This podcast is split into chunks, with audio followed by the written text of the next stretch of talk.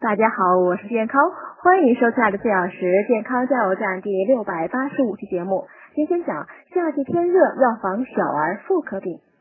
很多家长都认为妇科病是成人的事儿，实际上呢，小女孩也会患妇科病。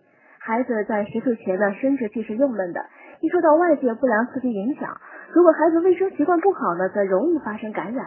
有的孩子呢，长时间穿透气性差的紧身裤袜，易摩擦皮肤出现黏膜充血、肿胀等状况，从而易患上外阴炎等妇科疾病。外阴的症状呢比较明显，孩子会因外阴瘙痒疼痛呢出现坐卧不安、哭闹不停，并不时搔抓外阴等现象。家长在给孩子洗澡时呢，会发现外阴红肿，皮肤有抓破处，严重的会看不到阴道口，小阴唇粘连。尿尿时呢分叉或尿歪，此外呢内裤上不干净，有黄色干痂和腥臭味。